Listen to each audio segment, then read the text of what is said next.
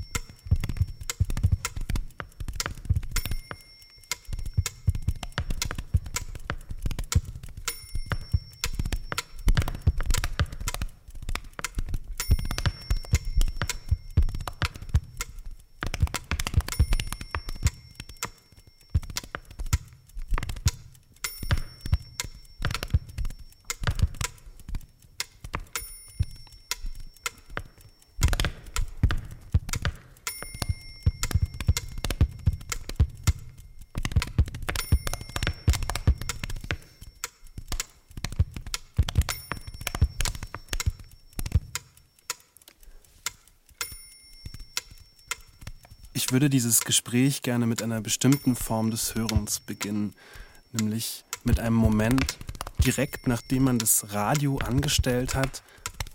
Man hört, man sperrt die Ohren auf und das, was man hört, kann man aber noch nicht einordnen. Es ist einfach ein Getöse oder ein Rauschen und es dauert einen kurzen Moment, bis man das, was man hört, einordnen kann, bis man das klassifizieren kann, bis man sagen kann, dies ist ein Klavier, das ist eine Hand, die klatscht. Das ist ein Fuß, der stampft. Und es scheint, als ob wir diesen Moment des Hörens irgendwie vergessen machen. Also, dass man vergisst, dass man irgendwie die Ohren komplett aufsperren musste, dass man nicht genau sagen konnte, ob man es eigentlich noch Herr der eigenen Sinne ist. Und ich frage mich, was ist das für ein Hören? Und Weshalb scheint es so zu sein, dass wir uns dieses Hören irgendwie, dass wir dieses Hören irgendwie vergessen machen.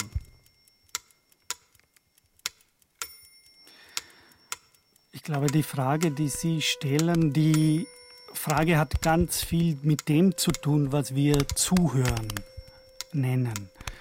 Äh, wenn wir zuhören, dann ereignet sich eine Art Öffnung von uns selbst und zwar für etwas, was uns von außen her affiziert, ein Klang, ein Schall, äh, eine Klangattacke, würde ich fast sagen, die unseren Körper berührt und in dem Moment außer sich setzt so dass wir einen berauschenden Körper haben. Ein Körper, der zunächst nur diese Berauschen, dieses Rauschen verspürt auf einer sensiblen, affektiven Ebene, noch bevor er dieses Rauschen, von dem er selbst berauscht ist, differenzieren kann, in dem Sinne, dass er sagen kann, womit hat es sich womit hat es seine Bewandtnis bei diesem Geräusch oder bei jenem Geräusch? Das heißt, er, es findet ein Rauschen, eine Berauschung des Körpers statt, aber die Verortung dessen,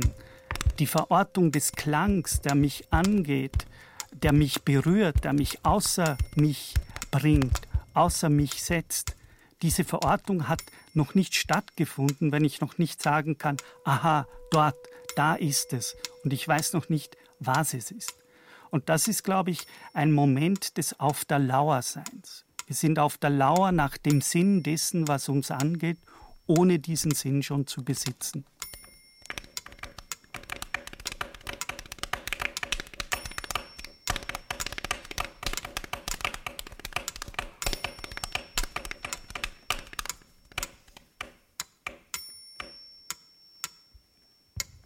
Wir haben diese Form des Hörens jetzt ein Zuhören genannt.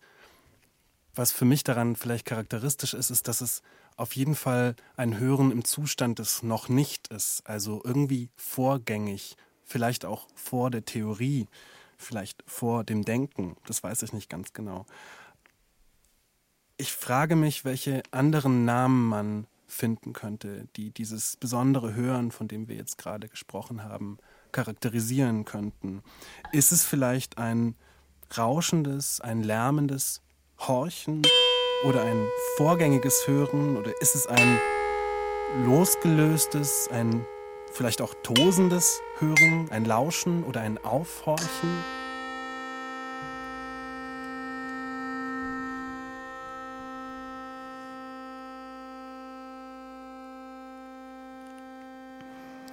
Also zunächst möchte ich versuchen zu antworten auf das, was Sie mit dem noch nicht gesagt haben. Wenn ich diesen Klängen, die ich jetzt in meinem Kopfhörer höre, lausche, dann ist es natürlich so, dass diese Klänge noch nicht den Status einer klaren Information in dem Sinne haben, dass ich diese Klänge klar verorten kann in dem, wozu sie sind, äh, was sie bedeuten. Das heißt, in diesem Sinne gibt es ein noch nicht. Aber was für mich wichtig ist, ist, dass diese Klänge, wenn sie an mich herankommen, wenn sie mich touchieren, wenn sie mich berühren, in sich ja auch schon eine Fülle sind. Das heißt, diese Klänge haben ihren eigenen Sinn. Und von daher gesehen, dass sie in sich schon einen eigenen Sinn haben, sind sie nicht nur ein noch nicht bedeutet haben, sondern eine eigene Form äh, der Fülle, des Reichtums, der ich mich selbst öffnen kann, was uns als Menschen, als Animal Rationale, wie Aristoteles sagt, als Sprachwissen, aber insofern schwerfällt, als wir immer schon in den Bedeutungen der Worte zu, zu Hause sind und damit natürlich die Ebene des Klangs als Klang nivellieren.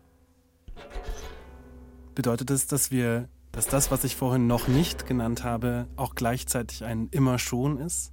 Also vielleicht eine ganz kurze Frage an dieser Stelle. Es ist ein immer schon, so würde ich es sagen, eher in der Sprache der Phänomenologie, ein Angegangensein von Welt. Ein, ein, ein Angegangensein von Welt, das in sich schon einen, wie Nietzsche sagen würde, stimulierenden, aufweckenden, mich aus mich heraussetzenden Charakter hat, nämlich so, dass ich dann eben gerade von mir selbst absehe im Zuhören auf die Klänge, die mich angehen. Das heißt, das Entscheidende für mich auf der schon stattfindenden Ebene der Affektion ist das, dass hier eine Eröffnung meiner selbst, eine Zuwendung hin zu dem anderen, zu dem, dem ich zuhöre, nämlich den Klängen, die mir von außen, wenn man so will, gegeben werden, so dass ich, dass sie mir erlauben, mich aus mich hinaus zu versetzen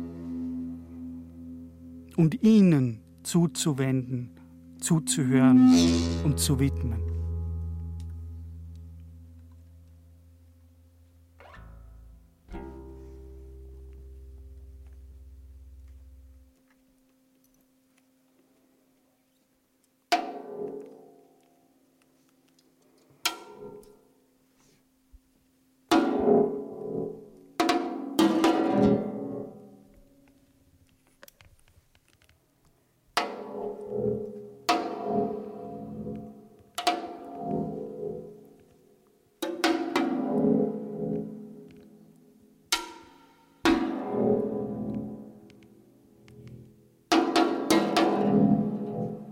Griechen hatten ein schönes Wort für dieses außer sich gesetzt werden, nämlich Ekstasis. Aufmachen, hinaustreten. Ich würde gerne an dieser Stelle eine Frage aufgreifen, die Jean-Luc Nancy in seinem Text zum Gehör stellt, ganz zentral stellt. Er fragt, ob die Philosophie überhaupt fähig sei, zu lauschen, zu vernehmen, die Ohren aufzusperren und ich frage mich, was steckt da überhaupt für ein Versprechen dahinter, hinter einer Philosophie, die wirklich lauscht? Also, warum sollte sich die Philosophie eigentlich dem Hörbaren zuwenden?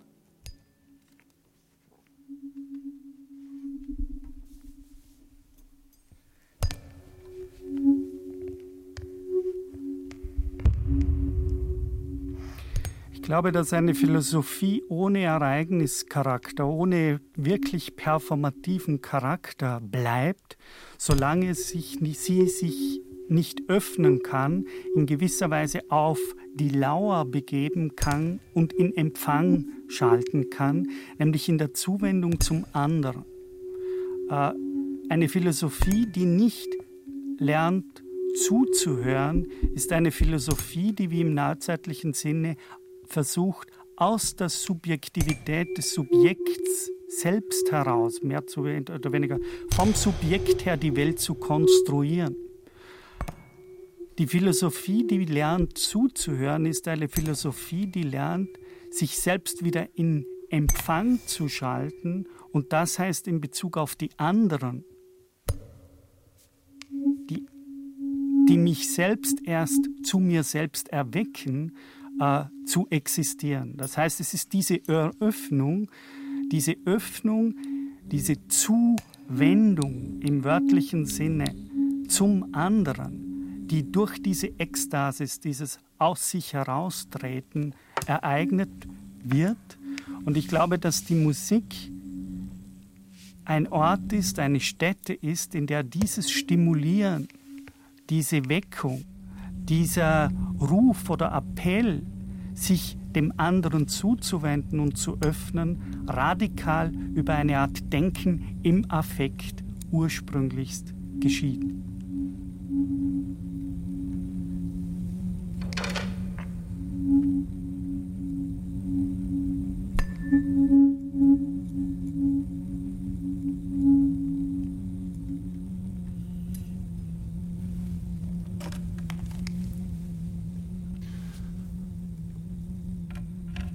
Scheint eine lange Geschichte der Philosophie zu geben, die sich eigentlich eher aus, als sehende Philosophie versteht oder aus dem Sehen her kommt.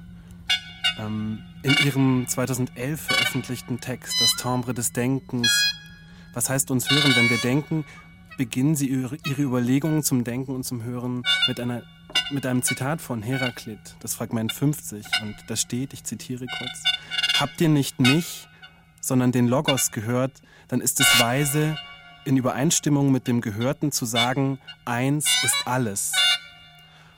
Und es ist interessant, weil es gibt hier einen Gegensatz bei Heraklit zwischen dem Hören auf ihn selbst und dem Hören auf, auf den Logos, auf die Bedeutung.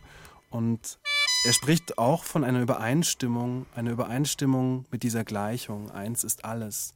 Und da frage ich mich, erstens, was ist das überhaupt für ein Gegensatz? Was für, von was für einem Hören spricht er denn da eigentlich, Heraklit? Was ist das für ein Punkt auch in der Geschichte der Philosophie? Ist es ein Punkt in der Philosophiegeschichte, in dem tatsächlich die Philosophie sich dem Hören sehr viel näher angenähert hat, sich ihm zugewendet hat als später. Und zweitens, was ist das hier für ein Versprechen? Also diese Übereinstimmung, die er andeutet, diese Übereinstimmung mit dieser Gleichung, eins ist alles. Für was steht dieses eins ist alles?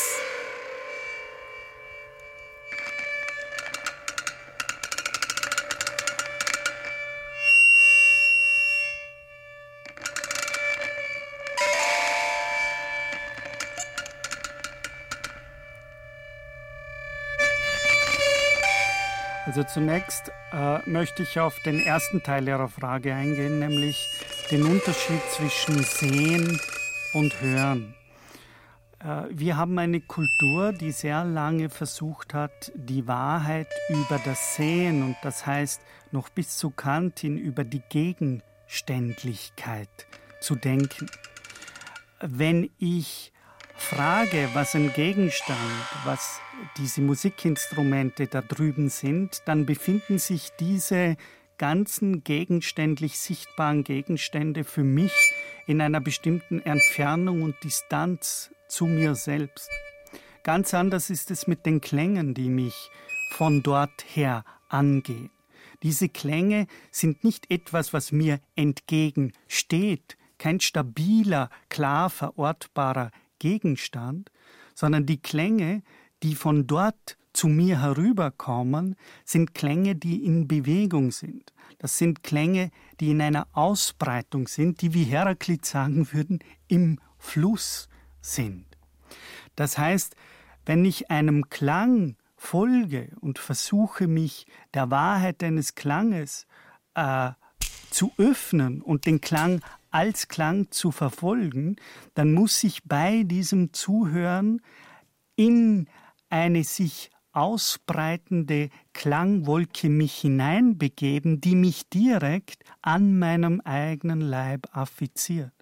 Der Klang, der von diesem anderen Studio hier herüberkommt, ist ein Klang, der sich nur in der Ausbreitung, im Werden, in der Ausdehnung selbst realisiert und dort mir im wahrsten Sinn des Wortes hautnah auf den Leib rückt, ja sogar unter den Leib rückt.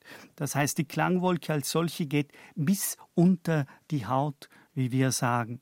Und das heißt, das ist kein gegenständliches Verhältnis, sondern das ist ein Verhältnis, bei dem die Wahrheit eher den Charakter einer äh, an mich herankommenden, im Fluss befindlichen Wahrheit darstellt. Oder mit Derrida gesprochen, um ins 20. Jahrhundert äh, überzuleiten.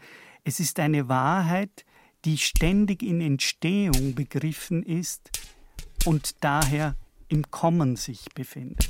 Es ist eine Wahrheit des Werdens und keine Wahrheit eines gegenständlich fixierbaren Seins.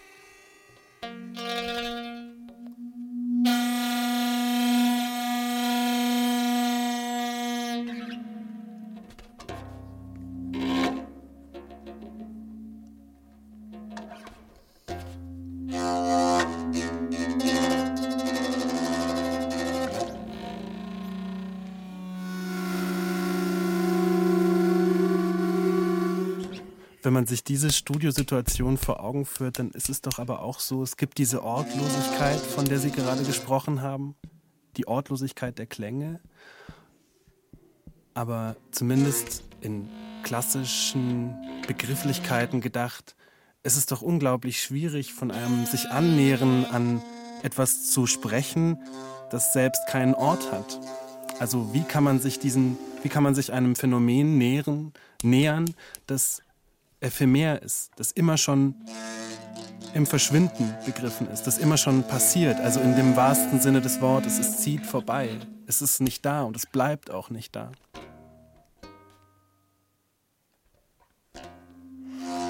Auf der einen Seite haben Sie recht, äh, und das habe ich ja vorher auch versucht auszuführen. Auf der einen Seite ist ein Klang nicht an einem stabilen, fixen Ort aber das heißt nicht, dass ein Klang, wie unsere deutsche Sprache auch sagt, nicht stattfindet. Taking place, wie es auch im Englischen heißt. Das heißt, diese Klänge hier, äh, denen wir uns aussetzen in diesem Gespräch, die sind ja nicht völlig ortlos. Sie sind Sie, indem sie stattfinden, haben sie einen Ort, der aber in sich eher einer Art Klangwolke, einer Art Ausdehnung und Ausbreitung gleichkommt und eben nicht einem örtlich fixierbaren Punkt. Und wenn wir uns diese Res extensa, wie es im Lateinischen heißt, dieses Moment der Ausdehnung denken, dann haben wir es sehr wohl mit einem Zeitraum zu tun, der sich in Ausdehnung begriffen befindet, aber dessen Grenzen und dessen punktuelle Feststellung wesentlich schwieriger zu fixieren ist, als wir das vom Sehsinn her gewöhnt sind, der per se auf punktuelle Orte und Ereignisse ausgerichtet ist.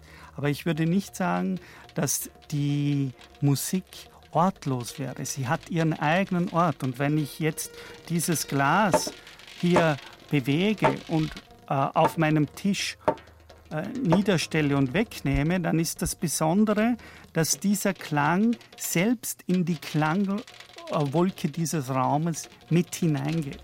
Das heißt, die Ausbreitung einer Klangwolke lässt sich nicht von der Art und Weise, wie sie im Zuge ihrer Auskla Ausbreitung selbst beginnt, Körper und den Raum zu bewegen und zu beschallen, Echos zu entwickeln, äh, trennen. Das heißt, sie passiert den Raum und in ihrem Passieren stößt sie an Dinge, die selbst wieder Teil dieser Klangwolke wären. Das heißt, die Ausbreitung selbst ist das Konstituieren ihrer eigentümlichen, ihres eigentümlichen Seins oder ihres eigentümlichen Timbres, das sich gerade auch durch das Wiederaffizieren der Körper im Raum erst ergibt. Also ein Ansteckungsverhältnis auch zwischen den einzelnen Objekten und Dingen und den Subjekten, die auch Teil dieses Prozesses sind. Ganz genau.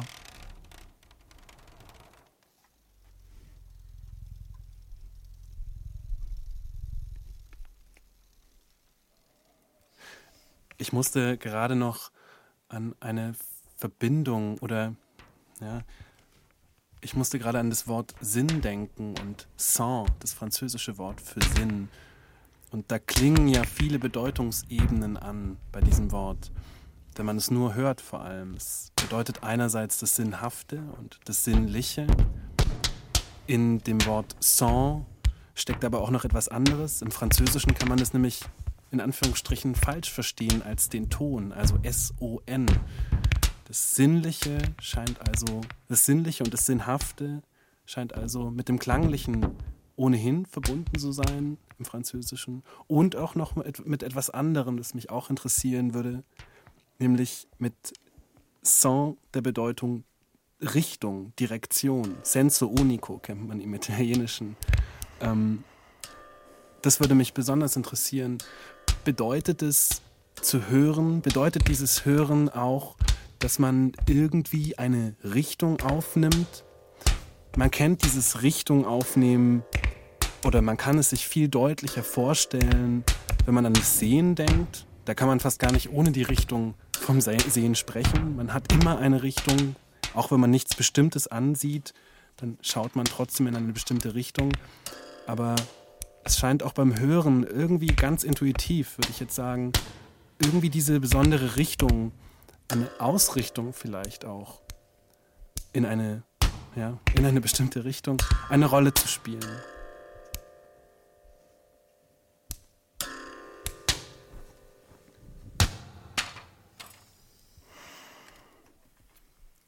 Es wurde am Anfang ja gesagt, dass ich auch stark die Frage stelle zwischen dem Verhältnis der klassischen Philosophie und der Art und Weise, wie sie sich zu ihrer Leiblichkeit selbst denkt.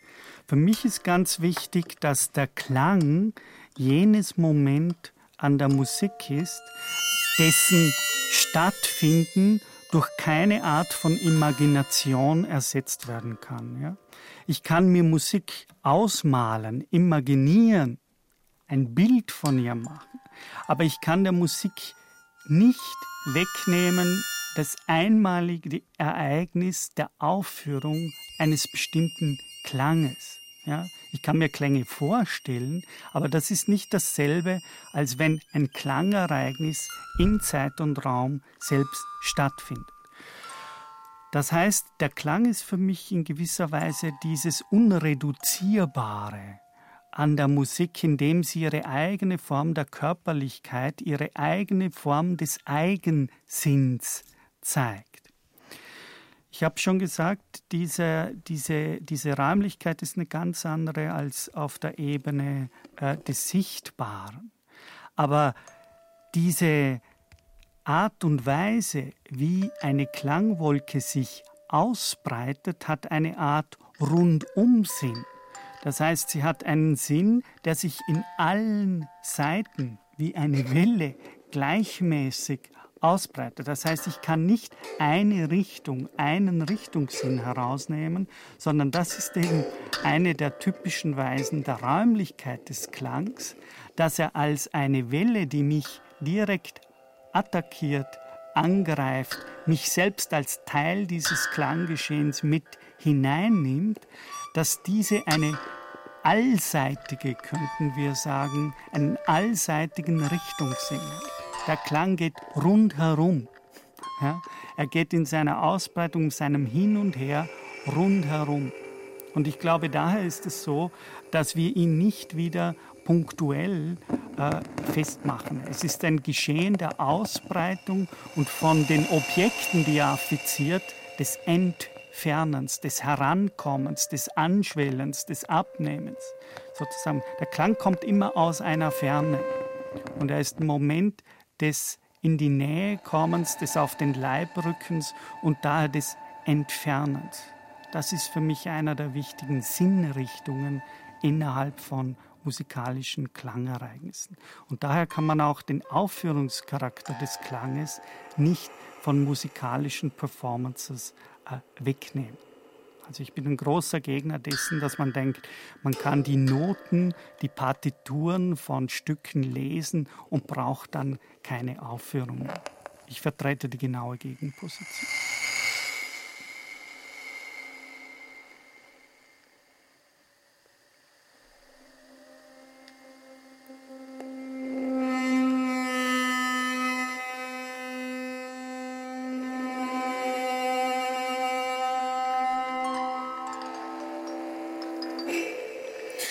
Musste gerade an einen Text von Michel Serre denken, in dem dieser über zwei Mythen im alten Griechenland schreibt, nämlich über Orpheus und Odysseus. Und beiden gelingt es, an der Insel der Sirenen vorbeizusegeln, ohne ihrem betörenden Gesang zu erliegen. Und das geschieht aber je mit anderen Mitteln. Orpheus gelingt es, Nein, ich fange mit Odysseus an. Odysseus gelingt es, indem er seinen Seemännern die Ohren versperrt mit Wachs, indem sie nicht mehr fähig sind zu hören und die Ohren verschließen und darauf vertrauen, dass die Richtung stimmt. Dass sie vertrauen auf die Wissenschaft, sie vertrauen auf die Mathematik und Astronomie. Und dann gibt es auf der anderen Seite Orpheus, der dieses Vorbeisegeln schafft durch den Zauber seiner Lyra und diesen betörenden Gesang der Sirenen, man könnte vielleicht sagen, auch dieses Rauschen der Sirenen, das wandelt er um. Er wandelt es um in, einem, in Musik, könnte man vielleicht sagen. Ähm, und vielleicht könnte man in diesen beiden Mythen einen Gegensatz zwischen Kunst und Wissenschaft sehen. Die Wissenschaft, die vielleicht ihre Ohren versperrt, aber sehr effektive Möglichkeiten und Wege hat, diese Wege zu beschreiten, die Passage zu durchqueren und auf der anderen Seite die Kunst, die es schafft, auch die Passage zu durchqueren, aber dies auf eine ganz andere Weise, indem sie umwandelt das Rauschen, indem sie umlenkt, indem sie das Rauschen verarbeitet. Geht es uns hier vielleicht beim Hören oder denkenden Hören oder hörenden Denken ein wenig um so ein orphisches Moment, um eine orphische Philosophie, also eigentlich ein paradoxes Unterfangen.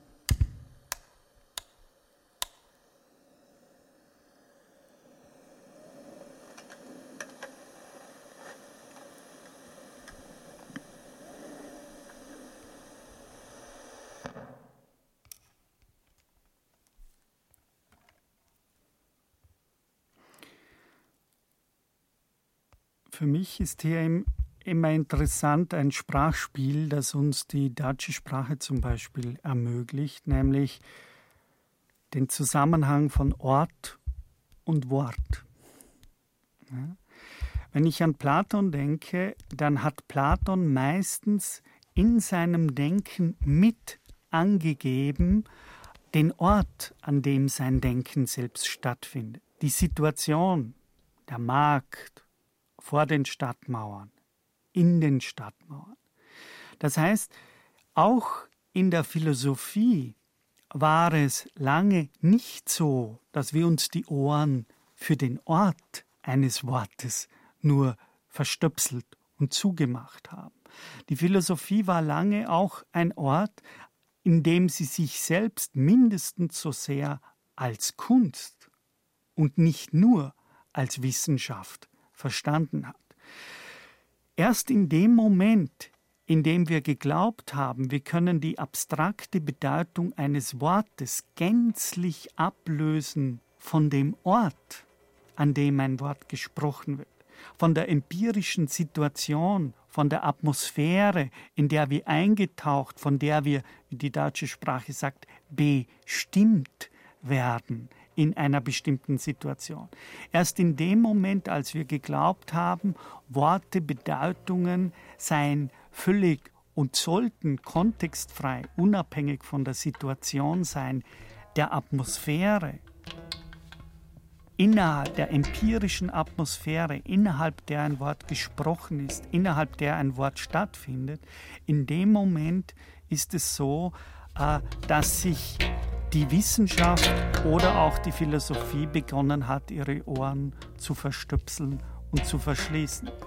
An der anderen Seite haben wir aber einen Denker wie Nietzsche, der zum Beispiel wieder begonnen hat, in der Philosophie des 19. Jahrhunderts, den Ort, man denke an Sils Marie, man denke an die Schweizer Berge, plötzlich wieder als wesenhaften Teil des Wortes, das er sagt und das er spricht, mitzudenken.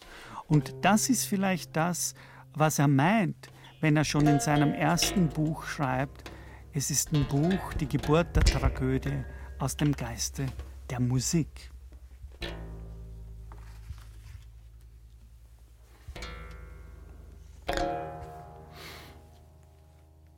Mich würde diese Geschichte der sehenden Philosophie genauer interessieren.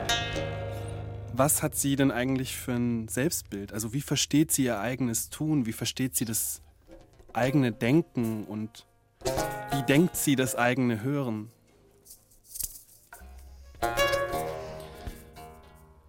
Das klassische Bild äh, der sehenden Philosophie ist das des Betrachtens. Das heißt, es ist ein Bild des Denkens und ich betone hier, es ist ein Bild des Denkens unter vielen anderen Bildern. Es ist ein Bild des Denkens, das in gewisser Weise aus einer Vogelperspektive herdenkt. Der Betrachter ist selbst mit dem, was er betrachtet, nicht wirklich verbunden.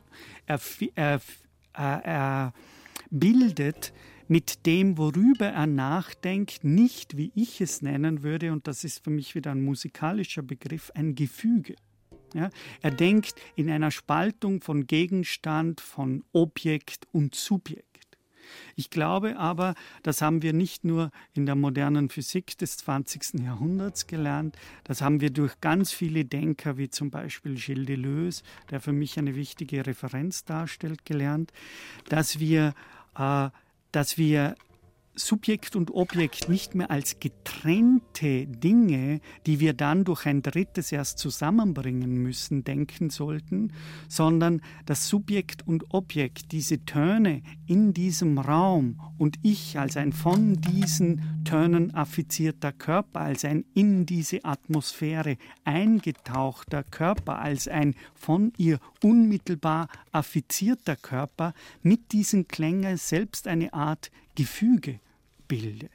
Und diese Verschränktheit, wie die, wie die, Philosophie, aber wie auch die Physik sagt, diese Verschränkung äh, der Objekte mit dem betrachtenden Subjekt selbst, äh, das ist, glaube ich, ein Denken, das durch und durch musikalische, nämlich Fugencharakter trägt.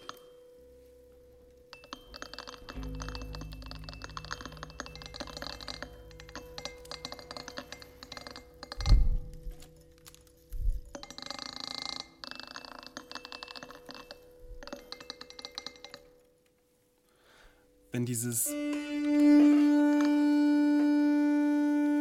wenn dieses sehende Denken über die Dinge nachdenkt, die in einer Distanz sind, dann bedeutet das doch auch, dass da ganz viel Aktivität in das Subjekt reingedacht werden muss.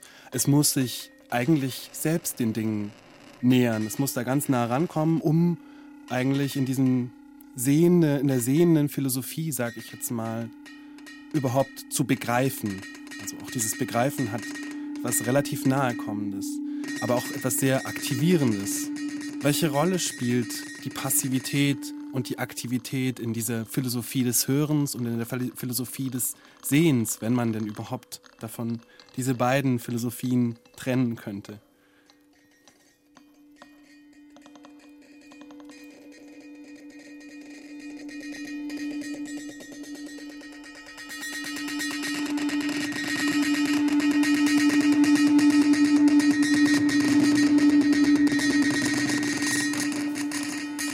Ich jetzt über diese Töne hier beginne zu sprechen, dann beginne ich gleichzeitig zu arbeiten. Es beginnt diese Denkarbeit an dem, was hier in diesem Raum passiert. Ganz anders geht es sicher auch den Zuhörern, wenn sie diesen Tönen einfach zuhören. Das ist keine Aktivität wie die, über diese Töne zu sprechen. Es ist aber auch keine Passivität in dem Sinne, dass wir nichts tun, wenn wir uns öffnen, um diesen Klängen zuzuhören. Aber es ist eine Aktivität, die eher, wie Heidegger sagen würde, einem Sein lassen, einem in Empfang nehmen, einem sich öffnen, wie ich am Anfang gesagt habe, für etwas, was uns zukommt, was uns verändert, was uns in etwas vielleicht Ungewohntes hineinversetzt. Und daher geht hier die äh, Aktivität nicht unbedingt nur von mir aus, sondern von mir aus geht nur die Bereitschaft des Lauschens, des Zuhörens, äh, des, des sich einlassen Wollens auf das, was hier geschieht, aus. Das ist eine ganz andere Form von Aktivität oder passieren lassen der Musik.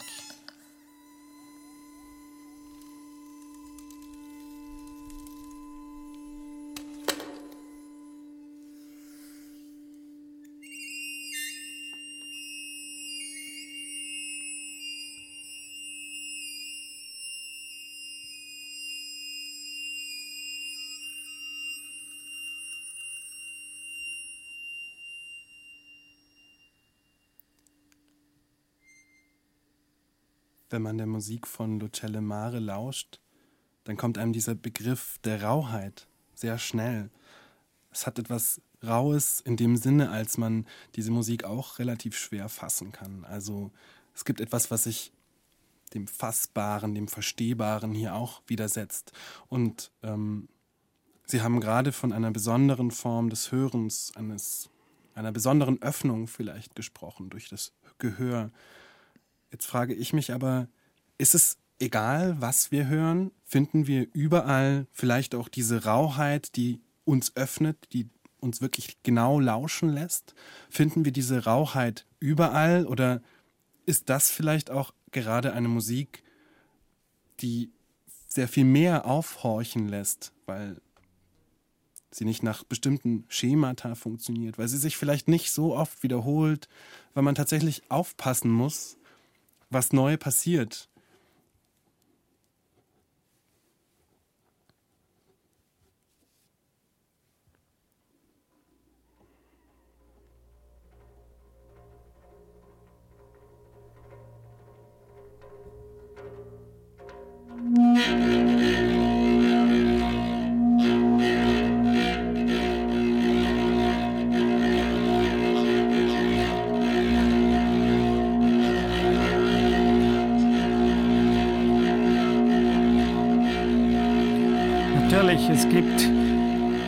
Viele Formen der Musik, die wir sofort identifizieren können. Das sind Musik, die stereotyp ist. Hier hören wir fünf Klänge und wir können mehr oder weniger das, was kommt, antizipieren. Ja? Äh, das ist eine Musik, von der wir uns nicht ad hoc, das heißt sofort ein Bild machen können.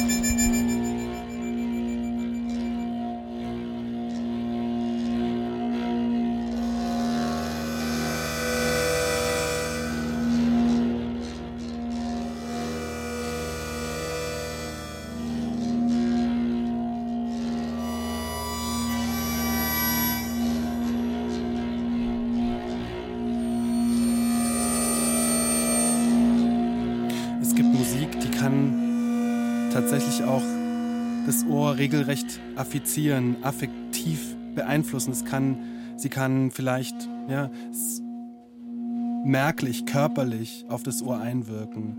Musik kann so betrachtet ein großes Risiko bergen. Also sie kann uns tatsächlich schaden und zu laut sein. Man kann Schäden davon tragen und ja, ähm, sich davon nicht mehr trennen von bestimmten Hörerlebnissen. Also hier im Studio haben wir beispielsweise die technische Funktion des Limiters, der, die uns schon, die schon etwas darüber sagt, dass die Musik auch zu laut sein könnte, direkt auf unseren Ohren über den Kopfhörer übertragen tatsächlich schmerzhaft sein könnte. Und ich frage mich, ob dieser, sagen wir mal, Aufruf zum Hören, zu einer hörenden Philosophie, zu einem denkenden Hören, dass dieser Aufruf bestimmt auch ein Risiko, einen gefahrenvollen Charakter hat.